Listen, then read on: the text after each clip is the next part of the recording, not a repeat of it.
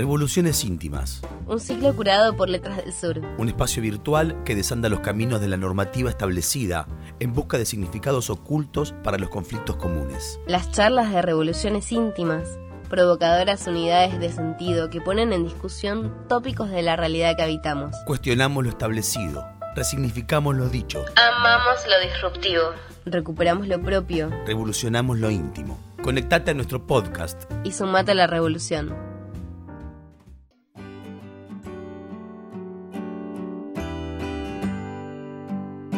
Ariana Harwicks escribe, observa y escribe.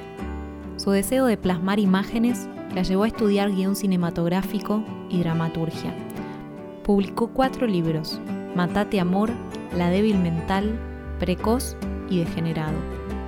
En esta charla pondremos el ojo en la relación madre e hija, vínculo que se pone en disputa en la débil mental. ¿Hasta qué punto una persona es dueña de la otra a la que dio la vida. ¿Qué es lo normal? ¿Qué está prohibido y debe ser condenado? ¿Puede una hija desear matar a su progenitora y al mismo tiempo añorarla? Hola Ariana. ¿Cómo estás? Bien, eh, gracias por atendernos a esta hora. ¿Qué son, las 12 de la noche en Francia? Eh, sí, 12, ¿no? ¿Qué hora es? 11, 11 y pico, 11 de la noche. Tremendo. Bueno, suspiro y digo, la débil mental. Hablemos un poco sobre esta novela que escribiste, publicaste en el 2014. Contame vos, ¿no? Contame vos cómo fue el proceso de escritura de esta novela. Qué absurdo todo, ¿no? Todo me parece muy absurdo. ¿Vos me escuchás bien? Perfecto. Estoy acá en el piso de un baño, en medio de un toque de queda, eh, con la sensación de que van a cerrar fronteras y no voy a poder ir nunca más a Buenos Aires, como un ambiente medio de catástrofe, y a ese ambiente de alarma, de emergencia, de catástrofe, de todo lo que ya sabemos, se le suma la literatura, que siempre ha tenido ese rol, ¿no? Para mí siempre la vida era, entre comillas, una apariencia de normalidad, que nunca lo es, pero bueno, una pseudo, una impostura, una especie de puesta en escena de normalidad, y toda la, deriva de lo, todo lo morboso lo ponía en las novelas, ¿no? Todo lo catastrófico, lo morboso, lo perverso, lo sexual. Pero ahora parece que está la vida también así, es como una redundancia, ¿no? Te hablo de la débil mental y miro por la ventana y, y está todo afuera de igual, ¿no?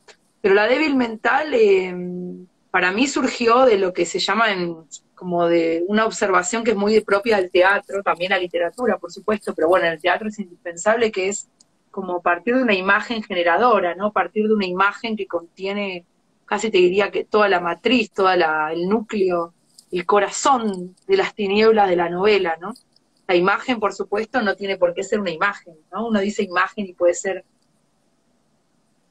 una sonata, puede ser una pesadilla, puede ser un, poema, puede ser una imagen, es una imagen mental, es una evocación. En mi caso fue una, una chica que, estaba ahí en el pueblito donde yo vivía como, como una oveja negra, ¿no? Del pueblo, como una descarriada, que me gustan a mí los personajes siempre un poco descarriados, eh, un poco ahí que la oveja que se sale de la, de la de la tropa, ¿no? ¿Cómo se dice? Bueno, del de rebaño. la manada, del rebaño, de la manada, sí, me gusta verlo en la gente y me gusta también en los animales, ¿viste? Me quedo viendo animales mucho tiempo y veo que siempre hay un caballito, una vaca que se sale de, de hay toros, donde yo vivo hay toros enormes que me dan mucho miedo y siempre hay uno ahí que se, que, se retoba, ¿viste? Y ese es mi personaje.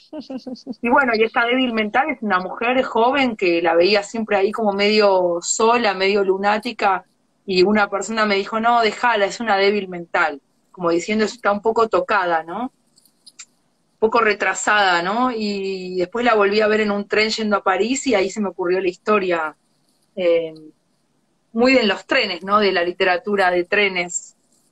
Y bueno, apareció la madre y la hija, ¿no? Que son un poco lo mismo.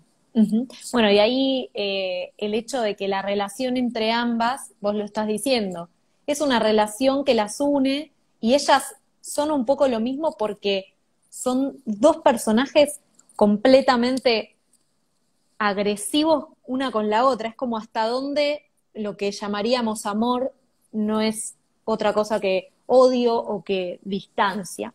Em, ¿Cómo hiciste el trabajo en esta novela de, de, pararte en ese lugar, de construir una relación tan entre el amor y el odio, la bronca, la venganza? Sí, vos viste lo, bueno, viste lo que es el amor, ¿no? El amor en tiempos de cólera, no, digo, el amor es, eh, es un veneno puro, no me voy a poner a hablar del amor, ¿no? Tenemos toda la poesía y todas las historias de amor terribles, pero no sé si yo siempre desde chica vi el amor así, así que menos mal que después estudié dramaturgia, cine y después literatura, y yo siempre digo, menos mal que escribo, porque siempre vi el amor desde chiquita, creo que mi mamá me decía desde chiquita que sospecho del amor, ¿no? Ahora con esta edad estamos todos advertidos, ¿no? El que no está advertido es porque no quiere, porque no quiere ver, que estamos todos advertidos, ¿no? Después del primer desengaño, es muy, muy, muy tanguero lo que digo, después del primer desengaño amoroso, después del segundo, en mi caso después del, divorcio, ya vendrá la novela, pero, em, pero cuando era chiquita no era tan obvio, ¿no? Tener una mirada así tan contaminada o tan certera, tan de rayos, rayos X, ¿no? Yo digo como que veo el amor como las radiografías que podés ver el tórax de alguien, como los médicos, ¿no? Entonces, eh, cuando escribo novelas de estas tres, ¿no? Precoz, La débil y Matate Amor, y después Degenerado, ya se degenera todo, eh, no es que busco enrarecer el amor, eh, volverlo sórdido, sino que siento que es como casi un ejercicio de mirar lo que el amor es. Mirarlo en crudo, ¿no? Como hacen los, los algunos pintores que, como Egon Schiele o como Lucian Freud, que vos ves que dicen, y esto es el ser humano, y sí, es eso, ¿no? Mirarlo descarnadamente y entonces la débil mental, ese amor que se tiene madre e hija, comprende todo. En el amor va todo. En el amor va la violencia, va el deseo de autodestruirse, va el deseo de aniquilarse, de matarse, de, tocarse, de cogerse, de, de simbiotizarse. De, en el amor está todo, ¿no? Mm. En el amor está el odio, obviamente, ¿no? Y está, bueno, como esas parejas terribles, como los grandes escritores, de los escritores asesinos de sus mujeres, ¿no? Como eh, Althusser, que estoy leyendo la, el avenir, eh, como es el, es un, dura mucho tiempo, no sé cómo es la traducción en español, y que cuenta Althusser mató a la mujer, que obviamente hoy se lee como un feminicidio, pero en los años 80 se leyó como un acto de demencia, hoy la lectura política sería otra, pero él dice que la amaba y la mató. Bueno, digo, mm. en mis novelas siempre atraviesan del amor hasta casi la muerte, ¿no? Bueno, y también el poner el foco en romper estos, eh, estos amores idealizados, porque nadie diría de una madre que está atrás de una puerta viendo cómo su hija se hace adolescente y empieza a, autopercibir su cuerpo y darse placer, eh, todos dirían, no, no, eso no lo tendrías que ver. Así hay una idea de intimidad que quiero explorar eh, con vos acerca de hasta dónde esa intimidad puede ser sana o insana, que está bien o que está mal.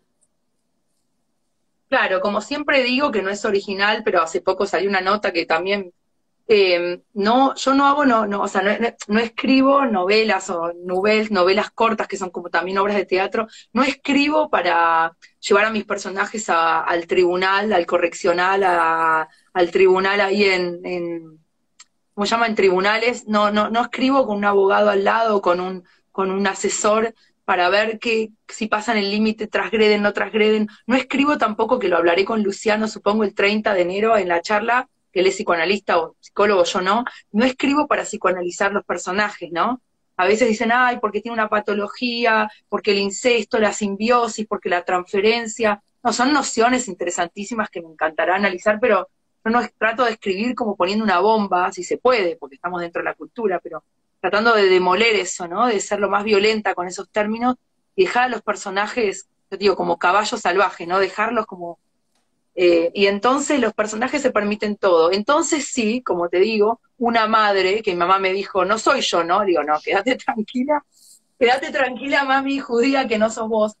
Pero por supuesto que también es ella, porque también soy yo como madre, decir, el rango del amor de la maternidad abarca todo, por eso me obsesiona tanto y las tres novelas hay a madres madres que aman, madres devoradoras, madres que sexualizan a sus hijos, madres que los quieren matar, madres que los quieren comer, madres que quieren volverlos al, la vientre, por favor volvé, porque la, para mí la maternidad es el experimento más grande del amor. También la pasión, ¿eh? la pasión la pasión erótica por, por, el otro, ¿no? Pero la maternidad lo, lo, vi siempre como un gran laboratorio de experimentaciones, de un amor que, que abarca todo. Y también espiar a la hija, también todos los bordes que en realidad hacen daño, ¿no? Y que saltan el cerco de lo psíquicamente aconsejable, ¿no? No es aconsejable que una madre ande hablando de las tetas de la hija, por supuesto que no, o que le vaya a escuchar cuando, cuando tiene relaciones. Es puerco, es chancho, es perverso, pero es, pero, perfectamente imaginable. Quiero eh, comentarte algo que me pasó mientras lo leía, que era pensar que cuando la hija de, esta protagonista está débil mental, piensa en cuando tomaba la teta, por ejemplo, y también pienso en el canal de parto, el momento donde como hijos salimos, porque todas las personas del mundo hemos salido, salimos por la vagina de nuestra madre, digamos, ¿no? Eh, que eso es algo que olvidamos, está como aceptado que lo olvidamos, porque si no nos haría un trauma. ¿Cuánto de lo sexual hay ahí entre la madre y los hijos? ¿Cuánto quedan las madres atadas a esa situación? Ah, es muy interesante. Yo te puedo decir desde mi cabeza de, novelista o de escritora o de mi cabeza eh, extraña o no, pero bueno. Eh, pero obviamente después el, el, 30, creo que es un sábado. Sí. Esto va a ser interesante de charlarlo con Luciano a mí lo que me parece súper atractivo de esa charla, que ojalá también podamos hacer más, es que pensar siempre la literatura desde otras disciplinas me parece sumamente interesante, desde la psicoanálisis, desde la filosofía, ni hablar, y desde otras disciplinas.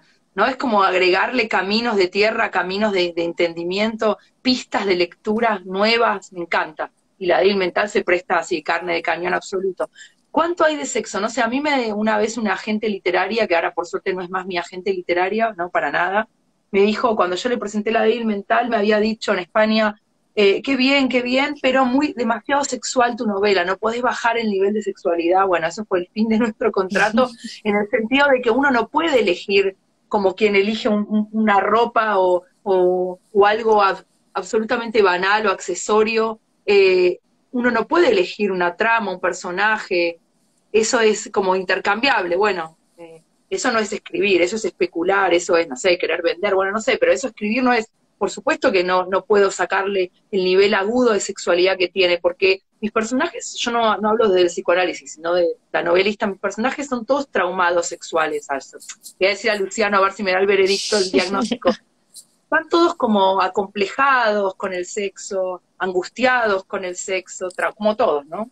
Traumados con el sexo el sexo es todo. Es verdad que algunos están melancólicos, se, tiran a masturbarse, las mujeres como doncellas melancólicas, y cuando están con ataques de nervio piensan en, en, actos sexuales bárbaros, como muy violentos.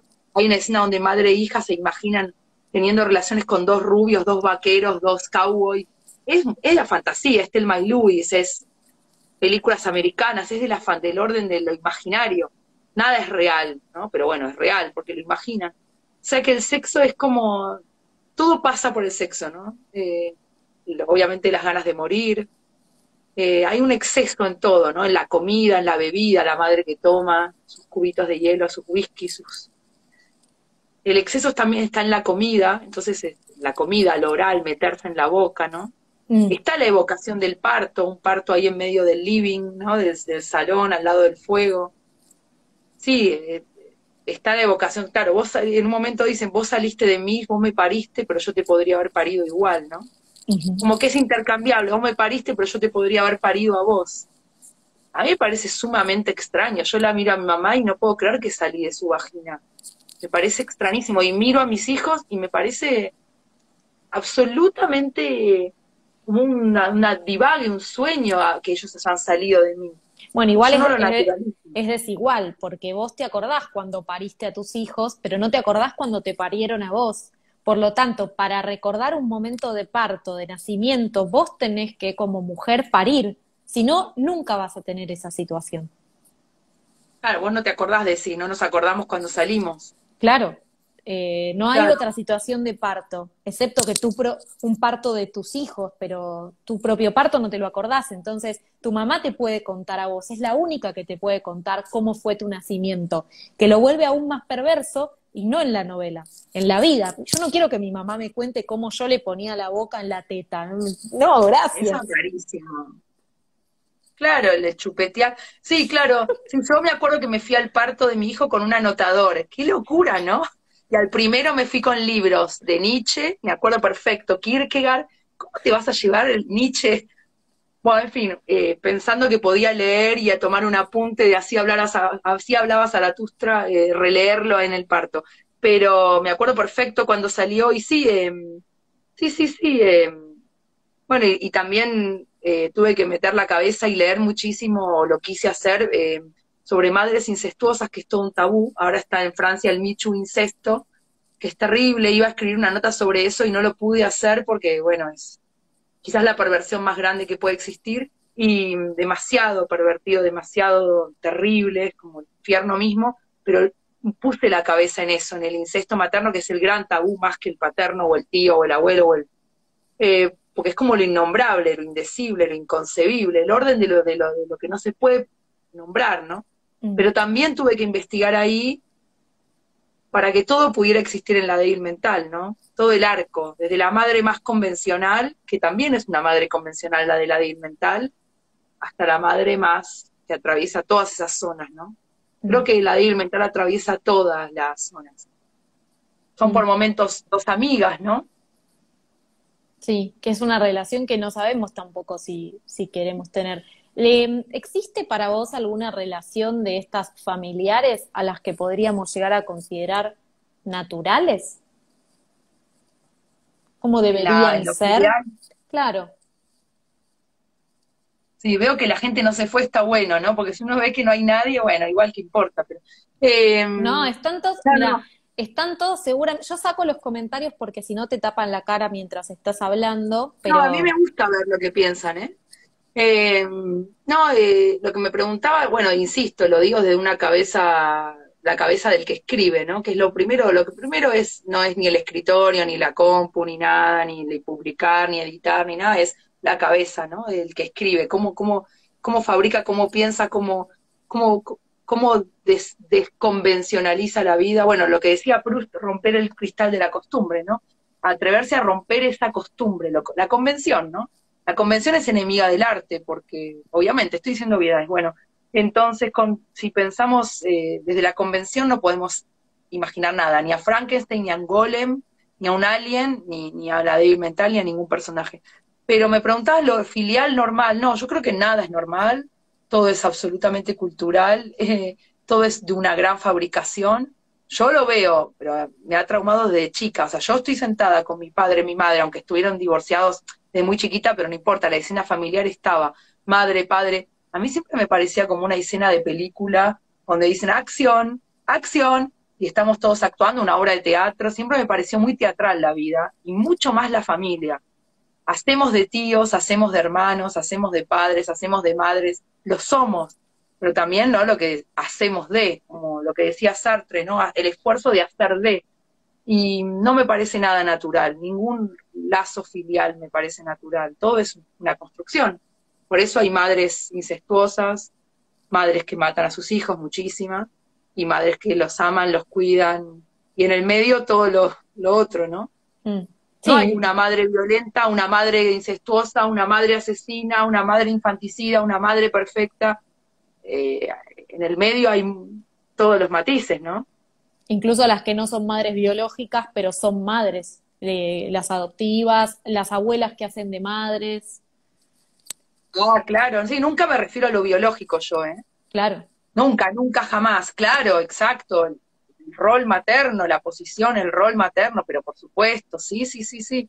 exacto, exacto. Eh, claro, en la escuela de mi hijo hay un nene que no, no sé si la madre enloqueció, es como un tabú también la locura, ¿no? las enfermedades mentales, quiero decir. Pero la, la, cuando digo locura se entiende, no estoy haciendo ciencia o un diagnóstico, es eh, una forma de hablar. Entonces, una patología, una enfermedad tiene, pero la que hace de madre o la que es su madre, ejerce de madre, es su abuela. pero que tiene 90 años. Y vos la ves tan viejita y sin embargo es como una madre de 30, es decir, tiene una vitalidad y, y para ese hijo, a ese nene, su madre tiene 90, ¿no? Y hay algo ahí interesante. Y después están las madres monstruos, está lleno de madres que yo las veo como zombies, porque van con el teléfono, son chicas muy jovencitas, ¿no? Y van, en general, y van con el teléfono y como pateando al hijo adelante, y es medio terrible, como un ternerito, lo van pateando, pero van con el teléfono. Hay un momento ahora bastante terrible de eso, que están como todos los padres, bueno, como todos, ¿no? Mm. Alienados en el teléfono, es muy terrible ver eso. Bueno, la propuesta de no juzgar está constantemente presente, por lo menos es, bueno, pensemos que por ahí, eh, solo por hoy, por ahí está en el colectivo con el teléfono solo por hoy. No podemos no juzgar, eso nos pasa con la novela, con tu novela también. Todo el tiempo nuestra cabeza, imagino que por cuestiones culturales, está tratando de colocar a tus personajes en los buenos y los malos. Eh, ¿Te pasaba vos mientras lo escribías como diciendo, ay, esta, ahora, ahora mi personaje está comportándose mal y ahora bien, ay, menos mal que ahora le dijo que la quiere, ay, menos mal que ahora están brindando, como que te pasaba eso también a vos. No, a vos te pasaba leyendo, a mí nunca me pasó eso, de verdad que no. Y yo, nunca me pasó ese termómetro moral o ético o ese, ese barómetro, no sé cómo decir, ese medidor, digamos, de el rango de la perversión o de la eso nunca me pasó. Yo soy, Eso como lector. Yo soy muy moral, o sea, en, en, la vida, digamos, siempre estoy entre, lo, entre decidiendo el bien y el mal y me pasaba esto de, ay, qué bueno que ahora le dijo algo lindo, como por lo menos para empatizar con este personaje que cuya madre ha sido también muy culpable de que ella sea débil mental, digamos. Cada vez una cadena, ¿no? Hay como una suerte de juego con el linaje, que insisto, no tiene que ver con lo biológico, pero sí hay algo muy lorquiano. Digo Lorca por la casa de Bernarda Alba en el sentido, me encanta Lorca, pero digo en el sentido de toda una banda, una, la, la ¿no? La genesis, las mujeres, ¿no? Las mujeres de una familia, la hermana, la tía, la madre, o hombres, ¿no? Y un árbol genealógico pervertido, o, hoy estoy con esa palabra, ¿qué será, no? Pero ahí Luciano tiene que decir por qué no paro de decir perversión. Pero además yo nunca me analicé, nunca fui nunca quise, tengo madre psicoanalista, eh, pareja psicoanalista, amigos psicoanalistas, por supuesto, argentina, porteña, que voy a tener, y sin embargo nunca quise ir, ¿no? Pero bueno, em, sí, porque están todas enterradas además ahí, como animales, enterradas bajo, bajo el jardín de la casa familiar, está, dicen, dicen que está la abuela y la tatarabuela, y le echan la culpa como a una, eso es muy de la superstición, ¿no?